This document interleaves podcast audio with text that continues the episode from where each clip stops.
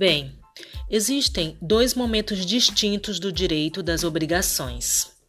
São eles a dívida ou débito e a responsabilização ou obrigação. Esses momentos, eles têm conceitos alemães, tem, do, dois conceitos alemães que representam esses elementos das obrigações.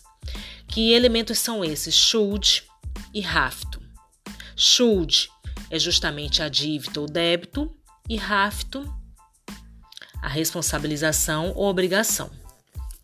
Numa relação obrigacional, que é uma relação pessoal que vincula o credor ao devedor, quem tem o Schuld e o Haftung é justamente o devedor, mas pode acontecer de um Schuld sem Haftung, sim.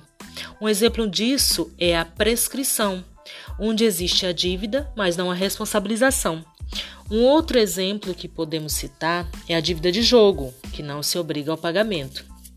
O Haftung ele fará a diferença nessa obrigação jurídica, pois ele será aplicado no sentido de responsabilizar o devedor pelo seu débito.